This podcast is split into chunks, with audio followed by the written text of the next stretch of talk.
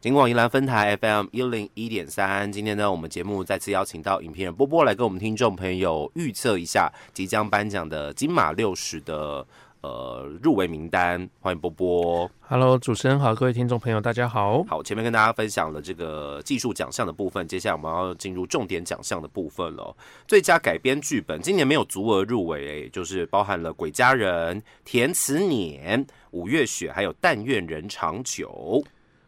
对，今年这五这四部的话，嗯嗯，我其实有点难选，没有选，没有真的喜欢的，是不是？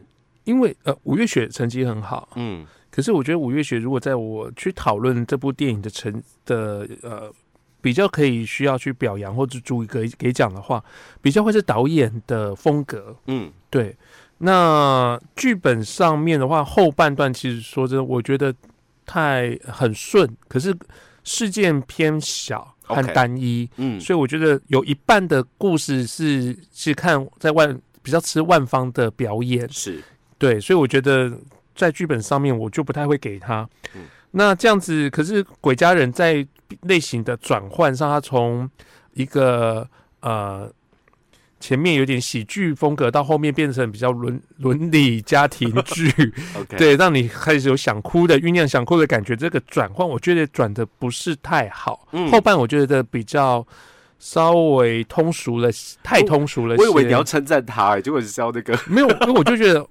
后面的戏有点点熟掉了。OK，对，所以我所以我觉得我一直很在意那个转换啦。好，那这样子想起来之后，最后我竟然是预测那个填词念。哦，填词念，哎、填词念我在看的时候，戏院大家笑得很开心呢、是啊，它就是一个很可爱的作品。嗯。他啊，他在他谈的是一个女主角，她其实从小从年轻的时候就立志要当一个填词人，嗯，对，是不是作词的？对。所以呢，在香港的那个粤语跟中文，就跟我们讲的那个呃音调有所音调的差异，嗯对，所以他们是有他们自己填词的一个技巧和逻辑。对，那我其实就看着这个。呃，这个小小就是小孩子，这个孩子呢，这小女孩怎么样从这当中去慢慢的抓到自己的路数，然后如何的去追逐她自己的梦想。嗯我觉得它是一个算是轻巧可爱的作品，，OK，对，所以我觉得其实它蛮讨喜的。嗯然后我觉得在呃整体来讲，其实我觉得故事的风格抓的也不错，演员的表演也都很清新，嗯，所以说我觉得其实他算是一个很适合一般观众看的作品。如果是黄麒麟以后有任何的电影，我都会去戏院看哦，因为真的很好看。哦气气氛很好啊，对啊，就是看完之后会也是会开心的。哦对没错就是他们前前一部电影《京都》我也超喜欢的哦。好，这是最佳改编剧本的部分，最佳原著剧本有《菠萝凤梨》哦，这个之前波波有提到，他是在讲这个中国的一个高考制度。对哦他们说高考其实像我们的那种那叫什么啊？联考，联考，以联前联考那然后种感觉，现在叫什么啊？学测嘛，学测。嗯，不是还有个统测吗？是不是现在叫我我统测知道欸不知道，我我就忘记叫什么名字。我们当年叫联考，你看我们是联考的年代 OK，好，菠萝凤梨，那石门啊，还有年少日记、小小跟大山来了，哇，相较于改编剧本的，好像不足而入围。我觉得原著剧本应该是可以入围的电影太多了，嗯最后筛选出这五部都很精彩的作品。嗯然后我个人非常喜欢的话，呃，其实我自己很喜欢《菠萝凤梨》和《石门》，嗯。可是我不得不称赞《年少日记》跟《大山来了》的那个剧情转折部分都做的还蛮精巧的。哦，他们算是《年少日记》跟《大山来》都有一些很重要的转折，是。然后我觉得他铺陈成把这个转折铺成整部电影，对我觉得他这个过程是做的还蛮不错的。嗯。对。那不过到最后如果要预测入围的话，呃，预测得奖的话，我后来我是猜石门，哦，对，因为我必须要呼应我最后的剧情片。你这样不是破梗了吗？这样大家怎么听下去？你跟我讲，真的是好，所以你会预测是石门原著剧本，对，因为我觉得它的环环相扣，这个真的是得有点功夫啦。除了除了剪辑，我们上一上一集提到剪辑需要把这生活感抓进来以外，它还是要有足够的、足够扣住观众的东西，它才有办法让这个生活感有有有有故事可依靠嘛。嗯对，所以我觉得这个东西其实它它是蛮好的。，OK，好，哦，你的预测都出乎我意料之外，让我有一点就是心脏要练大颗一点的感觉。不要不要说你觉得出乎意料，我自己在预测，我自己在最后在决定的时候，我自己也觉得我我怎么会下这个决定？对啊，我觉得我真的是心脏要很大颗，观众心脏要很大颗。不然主持人觉得是哪一部？年少日记对不对？可是我没有看完呐，我这样讲没有没有那个啊。那年少日记我自己会觉得有一点，我其实它是好看的电影。哦，身边很多朋友看到哭，好想看哦，看到真的是哭。我我在看的时候，我也可以理解什么地方会哭，嗯。可是对我来讲，我会觉得有点介意，是它中间有一大段，它是透过对白的之呃，透过旁白的部分搭配画面，我觉得有一点太久了，所以导演突然好像忘记怎么样透过真的直接靠画面去推故事，而不是靠一个人在这边讲。OK，我觉得略有可惜。不过这部片绝对到时候会很多。青年朋友们喜欢，因为跟自己的生活可能会有一些呼应。超想看的，烦死了，真的是，真的不要生病。鼓励大家就是照顾好自己的身体，或者 真的被这个身体害死都没有看到想看的电影这样子。好，这是原价最佳原著剧本的部分，最佳新演员有邓金黄的《复都青年》，春风的《请问还有哪里需要加强》，胡宇恒的《少男少女》，谢永信的《但愿人长久》，还有叶小飞的《青春并不温柔》。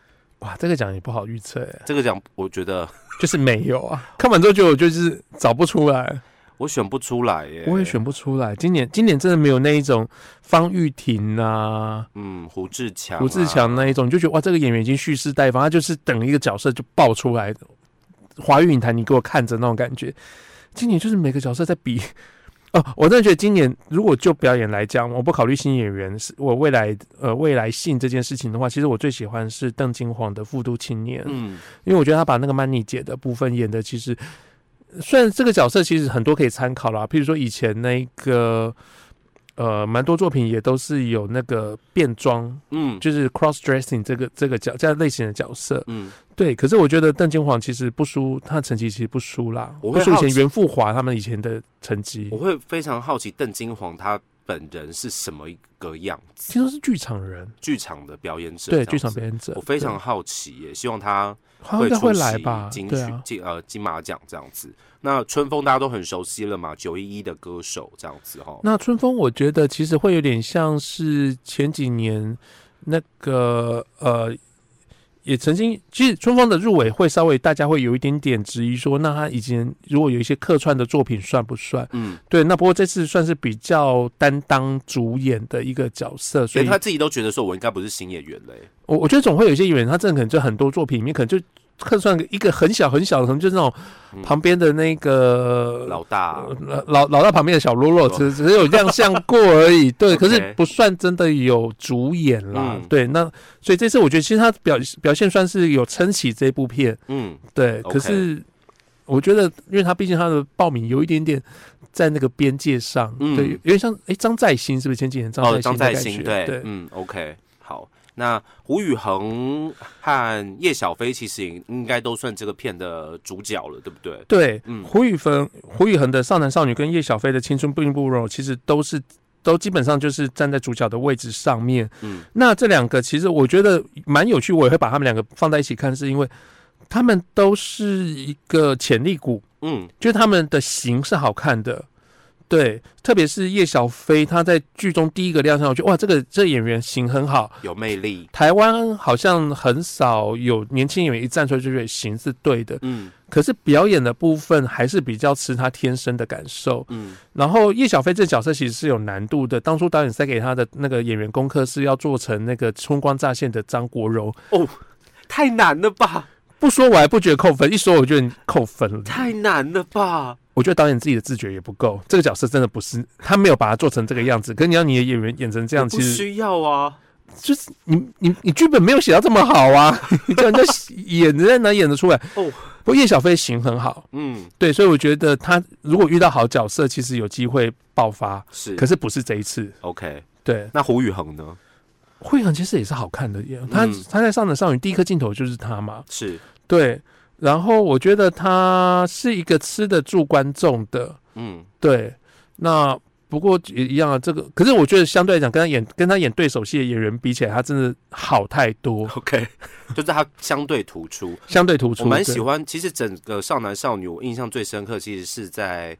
呃灵堂的那一场，呀，那一场我真的觉得哦，胡宇恒有在那个情绪跟状态，有在状，态内，然后有感动到我。说实话，那个感动到，虽然是情绪比较重的戏啦，其实胡宇恒是站在那边，你就觉得这个这个孩子，这个男孩子其实有有个魅力在，嗯。他，会吸引你去看他，对。对，然后他不会散掉，对我觉得这是他的特色，，OK，对，只不过这个角色真的也还没有到那么好，嗯，对我觉得这是吃亏在吃亏在戏的部分，而不是他自己本身。那谢永新呢？因为《但愿人长久》好像是一个三段式的故事，对，《单人长久》其实是三段故事，然后最后一段的谢永新是。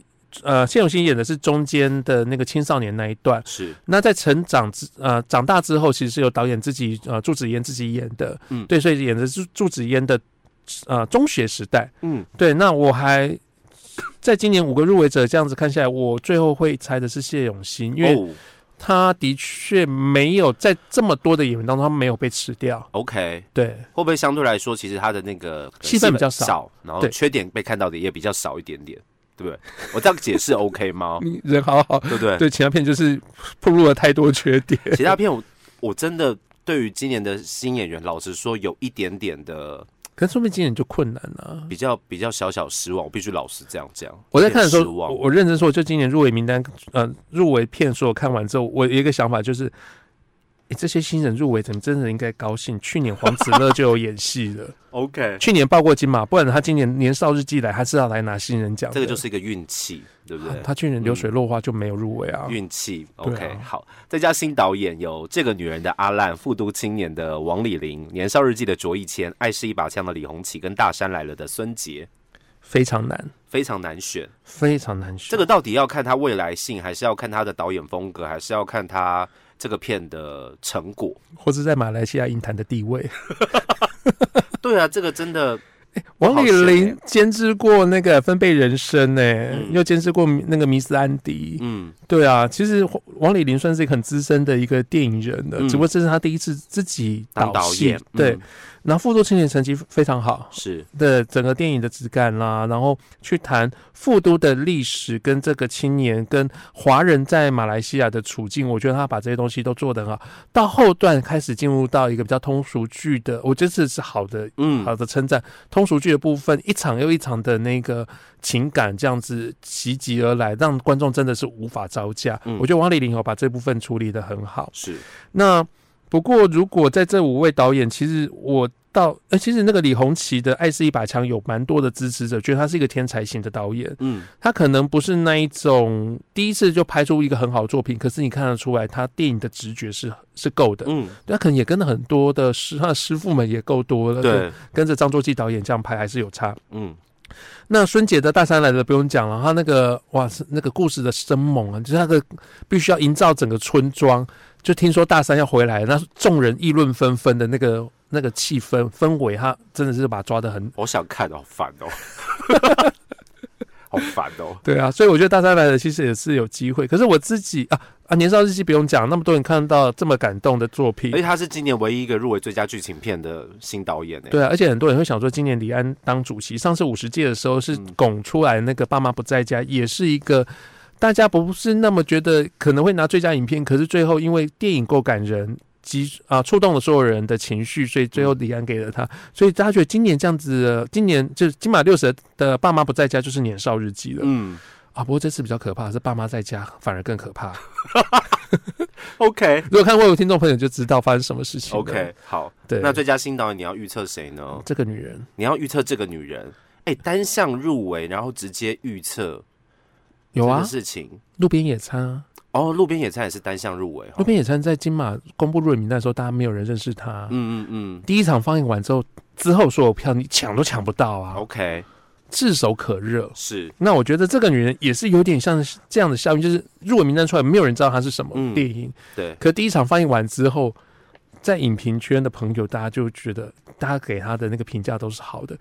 非常特别一部电影，真的在看的时候，我想说它到底是纪录片还是剧情片？它是不是嗯报错项目？它是是偷鸡摸狗了？知道怎么拿一个纪录片来报这里这样哎，子。怎么说纪录片不要剧情片是偷鸡摸狗啊？就比较难，好不好？剧情片的竞争比较激烈，怎么这样讲？对，就是说他用了，就是我想他为什么会在剧情片里面呢？嗯，他是很想要报新导演，是不是这样子？把他的纪录片说成是纪录片。可我跟你讲，看到最后一幕的时候，就觉得哇，整部片你再回想起来，真的很有趣。嗯，是一个蛮特有特色的实验性电影了。对应该这样，应该这样定义会好一点对点。这样，现在是一个偏比较偏实验的东西。嗯，所以这样讲，它的拍摄手法真的好难定义哦，不知道怎么样去评价这部片。那我自己就觉得，向来金马在新导演这个项目，其实都会让你觉得这部电影本身有一些新的电影语言，包括像路边我们刚才讲路边野餐，嗯或者是像乌尔善的刀剑笑也是。嗯对，所以我觉得今年我自己会比较看好，就是这个女人的阿烂。，OK，好，所以这个是最佳新导演的部分。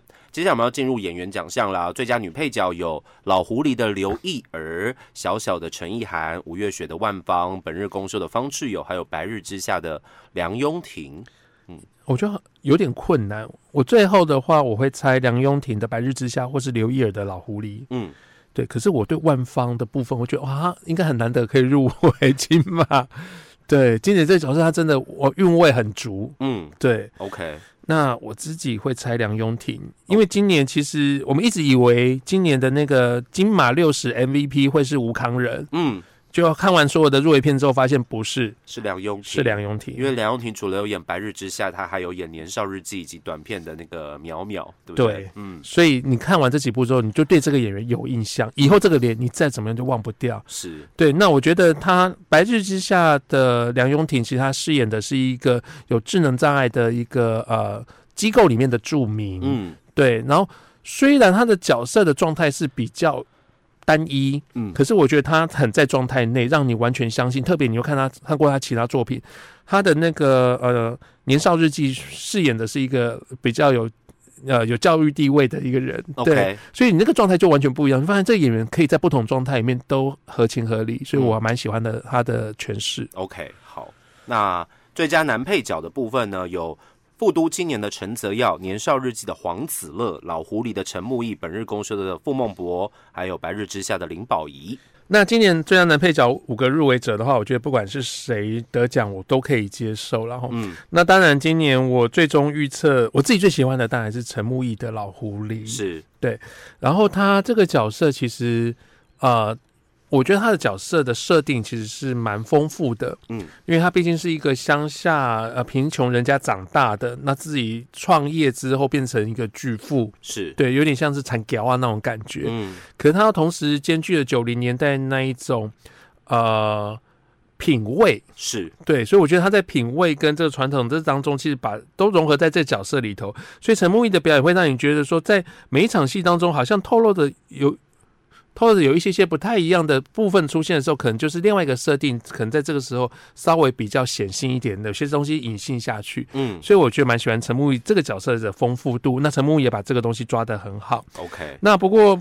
我自己在情感上也很喜欢那个复读青年的陈哲耀，我觉得从他分贝人生看到现在，觉得他已经完全变成一个很自在电大荧幕前已经非常自在的一个演员，嗯表演非常松，可是是讨喜可爱的。，OK，对，所以这是最佳男配角的部分。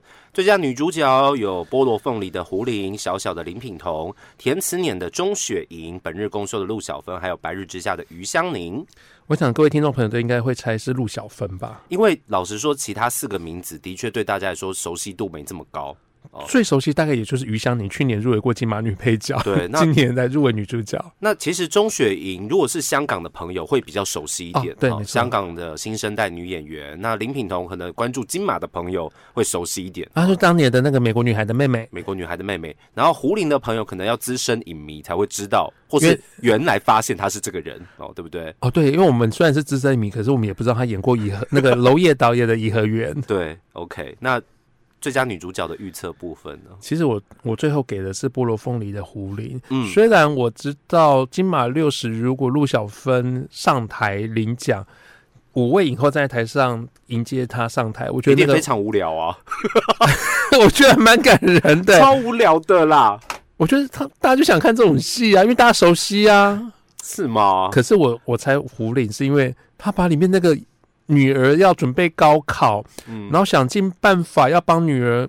你你知道是，我我真的看过《菠萝凤梨》之后才知道中国的高考制度，哎，蛮特别的，因为不同的乡镇有不同的加分的方式，呃，就是不同的，就是不同的录取率。对，有些比较偏乡部分，它可能录取率会高一点点，因为他希望更多人可以去接受高等教育。嗯，对，所以他们会把自己家的孩子弄到一个录取率比较高的的一个呃稍微比较省份，省份去。嗯。对，可是你这个身份的转变，不是说哎，我不是让我们住台湾就啊，我们到其他县市就算了，不是，你必须要当地人才可以。要入籍了，入籍。嗯，对，所以他就要搞入籍这件事情，那他们就会去抓那个呃这些所谓的移民呃高考移民。嗯对，这个高考移民，如果你在考场被抓到的时候，你会被取消资格。嗯，对，所以胡林演这个妈妈就是想办法，想千方百计要把女儿弄到了海南岛去考试。是，对，可是这个女儿呢，偏偏又不受她控制。嗯，那我觉得最好最有趣的地方就在于说，这个妈妈的千方百计，可是这个女儿又没又不是那么的不诚实。嗯妈妈就说哎，你怎么不念书？然后，就哦，我刚刚做这考题然后，就做完了，然后分数怎么样？哦，就多少啊？这样有没有上啊？有啊。妈妈就哑哑口无言。对，对我很喜欢这方面的设计，就是说这个妈妈虽然处处展现她的强势，其实女儿也不差。嗯可是妈妈因为被自己的急的这件事情所迷惑了，所以她忽略了很多事实的东西。嗯那我觉得胡林把这部分这个强势的虎妈演的很好，是，对我昨他有点是胡林她，有点让我想到那个意外的那个法兰西斯麦多曼，嗯就是一个 很偏执。的妈妈这样子，偏执狂妈妈对这样，OK，对。好，哦，如果真的到时候是胡林上台的话，我可以想见到时候如果是胡林得奖的话，隔天的报纸嘛，，对报纸会怎么写？对啊。别，这样子啊，人家胡林也到了台湾了，对啊，可是这个这个没有办法嘛，就是事实面就是大家还不认识这个人，呃对没错的确的确对他不大熟悉不过我，觉得没关系啊，其实金马就有这个魅力，就是金马在得完奖之后，大家就认识了之后，这个演员就从此大名大放。嗯，OK，这是最佳女主角，最佳男主角的部分，我们应该不用特别介绍他们的那个就是角色啊、内容啊，可以直接来做预测了哈。有许光汉的《关于我和鬼变成家人的那件事》，林柏宏的《关于我和鬼变成家人的那件事》，复读青年的吴康仁，一起的王伯杰，周楚除三害的阮经天，好，我预测，嗯嗯，许光汉，许光汉为什么呢因为必须我必须要忠于我在雅虎上面的预测。OK，好啦，其实说真的，我觉得吴康仁跟许光汉都都可以，都很不错。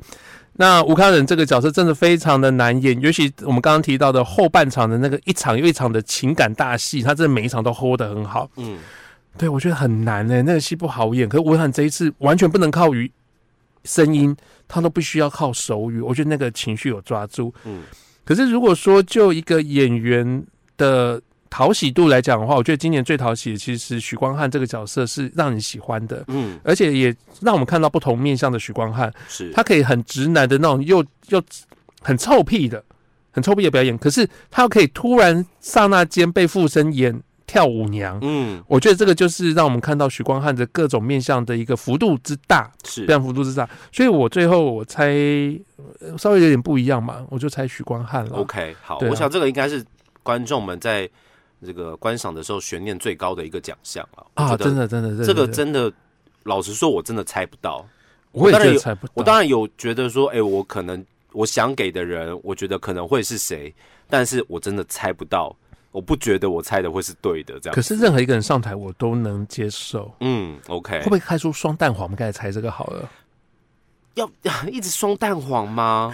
我比较 今年应该不会啦，今年应该不会啦。我比较好奇有没有重缺啦。男主角重缺吗？不是啦，就是某一个奖项会不会就是重缺，真的不用给他们没关系，这样之类的。对，好，最佳导演的部分有石门的黄继跟大冢龙志，鬼家人的陈伟豪，老狐狸的萧亚全，五月雪的张吉安，还有周楚楚三害的黄金福。我自己后来最后预测应该是三选一，哎、三选一太多了啦，二选一，二选一啦，萧亚全的老狐狸，或者是张吉安的五月雪。是我觉得可能在因为呃，评审团应该是从最佳剧情片开始讨论，嗯。然后谈到五月雪的时候，不得不一定会发，呃、一定会肯定那个张吉安对于嗯。五月雪的影响力。是，也不能说影响力，这是他他毕生在经在钻研的事件。应该说只有张吉安拍得出五月雪了，对，对不对？张吉安拍的就是这个就是这个题材，这个电影非他莫属的感觉。，对，然后所以我觉得其实最佳导演我最后还是预测是张吉安，可是不得不说，因为老狐狸我们真的很喜欢，嗯觉得今年最好看金马最好看的电影，大概第一、第二名大概就是老狐狸了。，OK，好，对所以你预测的是五月雪的张吉安。最佳剧情片有《石门》《鬼家人》《年少日记》一起跟五月雪。哎、我蛮好奇啊，现在如果都从最佳剧情片来做讨论的话，是不是代表说这个影片跟导演分家的几率会有点高？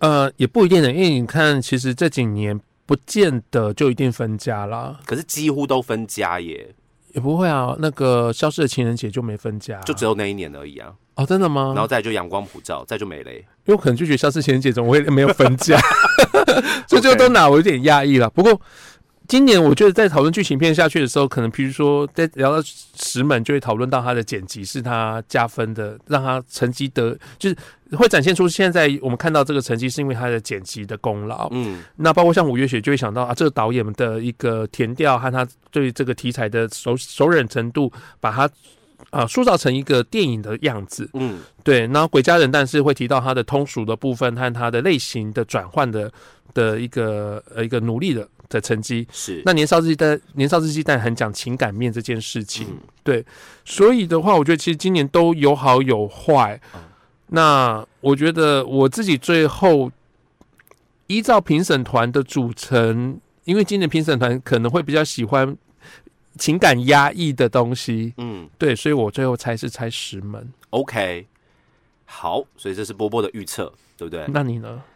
最佳剧情片我要猜啊，对啊，你啊，你没看完啊？我没有看《年少日记》啊，这样猜真的很这样很不很不负责任欸。快猜一个。这五部吗？，对，不然你要猜老狐狸啊。我要猜《鬼家人》啦。真的嗯，我要猜《鬼家人》。好，对，如果这四部我看完的话，我猜评审会给《鬼家人》，并不代表我最喜欢哦。哦，我猜评审会给《鬼家人》。对，我觉得太少在金马奖上面看到这种商业商业巨作了。哦，对了，对啊，这个是少见的一件事情。尤其他也是代表呃台湾参加明年奥斯卡国际电影奖的。对啊，然后当然很多人会依照这个十年前这个李安导演当评审团主席的时候给《年少日记》哦，相对来说好像有一个对比对的比较，但是呃，我觉得就不会那么简单呢，太太直觉了，尤其在大家都少数的人。才看过《年少日记》的状态之下，大家就一股脑的猜《年少日记》，我觉得很奇怪。不会啦，不会啦，那些人都都应该都有看完这些入围片。对啊，，我就我就想，哎、真的有这么多人看完了《年少日记》吗？为什么他的那个对热度这么高？这样子每一场至少有好几百位观众，就你没看。，OK，烦死了。好啦，这个就是我们今年这个金马六十的预测啦。那大家想要关注颁奖典礼的话呢，可以在星期六哦，十一月二十五号的时候锁定电视或是网络的转播。今天呢，再次感谢影评人波波来跟我们听众朋友预测分享第六十届金马奖的得奖名单，谢谢波波，谢谢主持人。